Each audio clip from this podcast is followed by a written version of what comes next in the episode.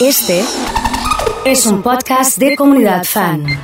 Digital Sport Shopping Online. Artículos deportivos y de moda. A un solo clic y con envíos a todo el país. Uno, dos, dice así. Digitalsport.com.ar Está con nosotros el señor Horacio Ríos. ¿Cómo estamos? Buen ¿Cómo día. estás, Oso? Buen día. Bien, todo tranquilo vos. Muy bien, muy tranquilo. Sí, se te nota tranquilo. Pues estoy bárbaro. Estás terminando tranquilo el año, ¿no? Digamos. Bueno.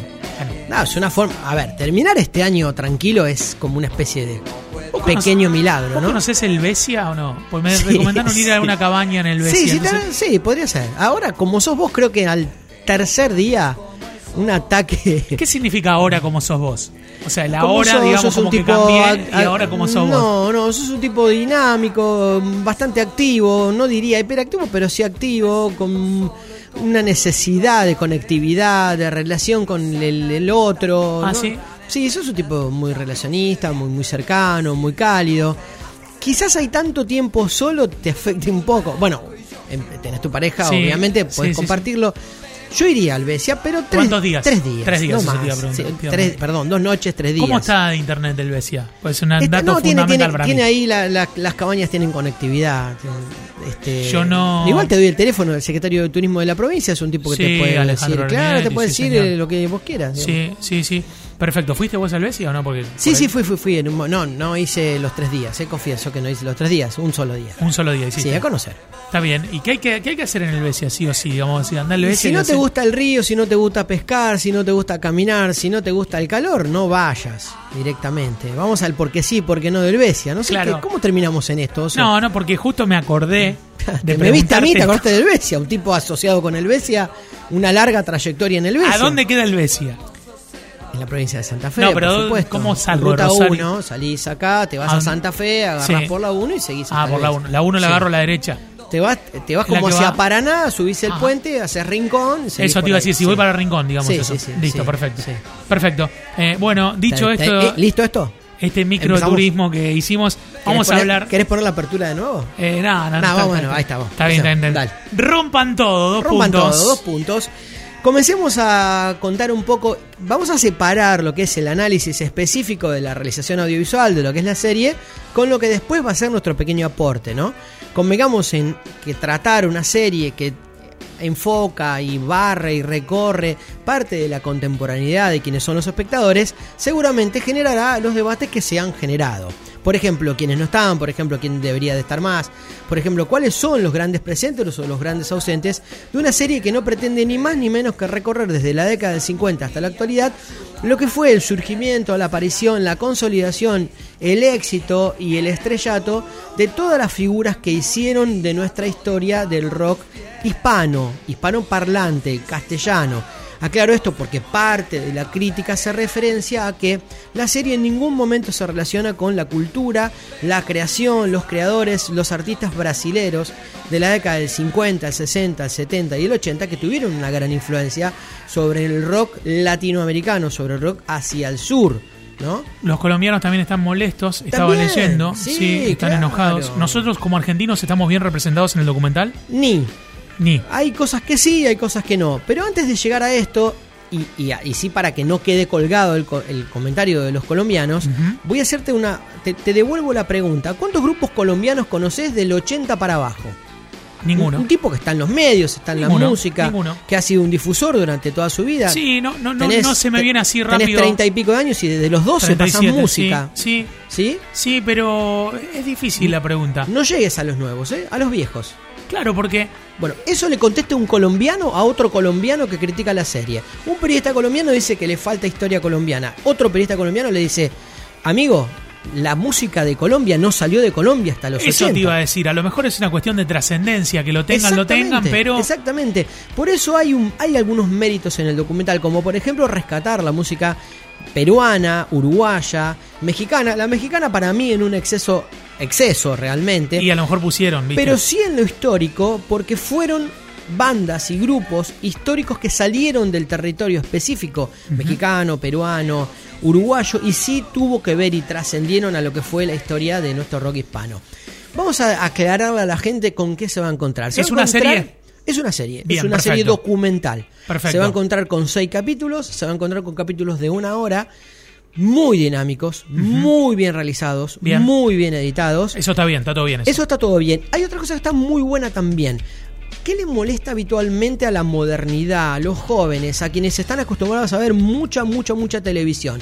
El off. El off es tedioso, cansador, el relator. Cuentan los años que en aquel momento. así, y las Exactamente. imágenes así. ¿Qué hace la serie? Le traslada el relato a los testimonios y va hilando a partir de los testimonios una cronología desde la década del 50, donde empieza esta, este movimiento cultural en toda Latinoamérica, hasta la actualidad. Eso es un mérito. Bien. ¿Cuál es, en todo caso, la crítica a ese mérito? Que muchas veces las voces se repiten. Que es parte de la crítica de la aparición excesiva de Santa Olalla como relator, por ejemplo. ¿no? O, por ejemplo, que algunas voces no están. No se sabe muy bien por qué no está Morris, por ejemplo, que sigue vivo que quizás se hubiese podido aportar. Y también no se sabe muy bien por qué, teniendo tantos archivos. Hay muy pocos archivos de esto, vamos a ser claros, del rock hispano, del rock Bien. argentino, del rock mexicano. Pero sin embargo se usan muchísimos archivos, porque ya no está más entre nosotros, de Luis Alberto Spinetta, y no se usa tanto los archivos de Charlie García, que sí los hay, que hay por suerte algunos archivos y muy interesantes, y sí se usa el testimonio de un Charlie hoy que está hasta difícil de entenderle en algunos Sí. momentos cuando habla, y que esa reconstrucción histórica a lo mejor le cuesta mucho más que repetir algunos de los que fueron los archivos de, de ese momento, ¿no? Bien. Para que la gente entienda, se va a encontrar con una serie, como decíamos, cronológica que va repasando parte de lo que fue el nacimiento y el crecimiento de los 50 hasta la actualidad, en donde a mí en particular voy a hacer estas aclaraciones porque no vamos a salirnos de las subjetividades. Recordemos que, como decíamos antes, en este tipo de trabajos lo que más se notan son las ausencias. Ok. ¿Por qué? Porque seguro hay algo que a vos en particular Ibas no a te buscar y no encontraste. y no encontraste y criticas a partir de A mí eso. me dijeron que es mala. Bueno, por ejemplo, algunos dicen que es mala, yo creo que realizativamente y como aporte, y no existiendo este tipo de materiales, bienvenido sea. Bien. Ojalá nos encontremos dentro de unos años con todas las visiones críticas que se le han hecho a, eh, a- se le han hecho a este documental, hechos nuevos documentales, Bien. para que se entienda bien. Si hay un agujero y está algo faltante dentro de este material, hagamos otro. No hay ningún problema, pero bienvenido sea este en donde, por ejemplo, una generación entera, yo lo vivo con mis hijos, se enteran y ven cosas que no conocían de un rock emergente en la década del 70 con un festival mexicano muy similar o una copia mala, recontratrucha, que fue una carrera de auto con un recital, una especie de busto a un mexicano en el 71, que fue toda una revolución para la época, o se entera de lo que fue este eh, lo- las cuevas, la cueva número uno y la, cue- la, la dos, la- Sí. el, el- el espacio en donde se tocaban, o se enteran, por ejemplo, que David Lebón tocó con Papo, tocó con Nevia, tocó con García y tocó con quien quiso, porque para mí es uno de los referentes más grandes de esta historia, y así este, uno aprende y sabe, porque nosotros al vivirlo lo podemos saber, pero tenemos que dejar y darle derecho a quien no conoce que a partir de estos materiales se informen y se aprenda. Me parece que ese es el rescate más importante que existe este tipo de cosas. Empiezo a, preguntarte a Sí. partir de mm, las cuestiones interesantes en cuanto a la realización. ¿Es Sí. cronológico o está todo mezclado? Es cronológico, es bastante cronológico, por eso rescato como más válido los tres primeros capítulos, para mí los más interesantes, y no digo que no sean los cuestionables, pero son los menos cuestionables. Aparecen como muy cuestionables los territorios en donde empiezan las valoraciones, por ejemplo, de Santolaya como productor de las bandas que él, él nombra, ¿no? O sea, va a decir, eh, po, te, te faltó esto, te faltó lo otro. Hay ausencias notorias en, el- en la rigurosidad. Por ejemplo, no está Riff en la historia. Está Papo, sí, por Bien, supuesto. Papo sí. Pero en el momento del surgimiento de la primera época de Serú Girán, Riff era una banda que competía y, y otorgaba y daba otras, otras cosas, ¿no? No están los ratones paranoicos, no está, eh, no sé, los intoxicados, el Piti Álvarez, no están los auténticos decadentes, este, no hay una cantidad de cosas Con la influencia de los auténticos en México, por ejemplo. Sí, y- sí, hay, hay- a ver, trataron de mencionar casi todo, Sí. pero en algunos casos en ese relato hay como te- testimonios forzados. Por ejemplo, me viene a, un ejemplo muy particular Sí. porque conozco y escuché hace muy poco a Lebón hablar de los Beatles. Usan un testimonio de Lebón de los Beatles diciendo que cuando él vio le, le daba como, como miedo cómo gritaba la gente por, por los Beatles, como el movimiento. Lebón dice cosas maravillosas en cada oportunidad que tiene, porque él fue un testigo de los Beatles, porque él vivía en Estados Unidos cuando los Beatles este, llegaron Entonces y él tuvo la posibilidad claro. con su la Toda la historia- Beatlemanía y todo Exactamente, y la historia es, yo le hablaba a mi mamá y le decía, necesito ver esto, necesito conocer esto. Bueno, eso no está en el documental. Ahora, es el riesgo de ir contando segmentado a partir de los testimonios, haciéndole a la mayoría de los históricos la misma pregunta, ¿no? Bien. Entonces, de esa manera vacilando. Un gran documental, cualquier productor, cualquier realizador te dice que se hace con una rigurosidad histórica, muy buenos testimonios, muy buenos archivos y muy buena realización y edición. Este tiene algunos agujeros y este tiene algunos momentos en donde hace flaque, flaquea, digamos, por la selección, rigurosidad histórica hay ahí en algunos capítulos, por los testimonios, algunos testimonios no están o algunos testimonios tienen debilidades en función de lo que uno espera escuchar de esos testimonios. Archivos en algunos casos no hay para referenciar la vieja época del Luna Park, se apelaron a boxeo, porque no Sí, había sí. recitales este, de, de esa época, algunas reconstrucciones fotográficas, eh, en uno de los casos donde alude a, a precisamente el momento del rompan todo arriba del escenario. Este, que, Fue un que- concepto durante mucho tiempo Exactamente. que, que trascendió. Vos sabés que en los 80 eh, había una agrupación en Córdoba que se llama Chévere, muy conocida, que hacía el cover de Tirá para arriba de Miguel Mateos. Y llegó el momento que en los clubes le tenían que pedir que no toquen el tema porque la gente, Tiraba la época de la mesa y la silla, tiraban todo para Tiraba arriba, para digamos. arriba. Pero el sí, concepto sí. de rompan todo en un momento fue como la cuestión de éxtasis del momento de la noche del show del rock and roll, Sí, digamos. hay, hay algo interesante que a la juventud que va a ver este documental le va a servir muchísimo y que tiene que ver con la mutación, el cambio, la, la, mm, rebeldía que representó durante mucho, mucho tiempo ir de esa de ese saco, de esa camisa, de ese uniforme que tenían los creadores de, de, mm, de la Bamba, por ejemplo, hasta lo que, o, o- o el propio Sandro, que arriba del escenario tenía una impronta claro. eh, más Elvis, a lo que fue el rock and roll del pelo largo, de la rebeldía, de la Totalmente. discusión, de, de- de la banda más dura, de la aparición de la guitarra eléctrica, de los riffs, de la cantidad de cosas que fueron pasando en todos estos países, atravesados por violentas, terribles, censurables, este, malvadas dictaduras militares que fueron Sí. en contra de esa juventud, que fueron en contra de estas apariciones, que fueron en contra de este surgimiento de artistas y poetas que tuvieron que ingeniárselas para seguir adelante con esos discursos diciendo cosas como eh, la grasa de las capitales no se banca más, Claro. no hablando de las capitales, Sí, sino sí, hablando de las dictaduras, o simbolizando en canciones historias durísimas de su propia vida, de su, de su soportar las represiones. En un momento Lito Nevia dice, salíamos de tocar y ya estaba el camión celular ahí para meternos adentro y llevarnos presos. O sea, Claro. todos los que iban a los shows, a la cueva... Era una manera Era una de- manera de, re- de reprimir y de decirle, no vayan acá porque esto es lo que está mal. Y en ese México de 71, en ese festival, este, aparece otro concepto que es el rockero. Es adicto, sucio, eh, drogón, eh, Sí, borracho. borracho, anti, anti-religión, to- todo lo mal, para una cultura tan represora como la mexicana en muchos aspectos. ¿Qué quiero decir con esto? Nos vamos a encontrar con un documental que en ese punto le da la mano, por suerte, a los emergentes que trataron de imponerse, de oponerse y de dar una opción cultural a lo que fueron las dictaduras de toda Latinoamérica.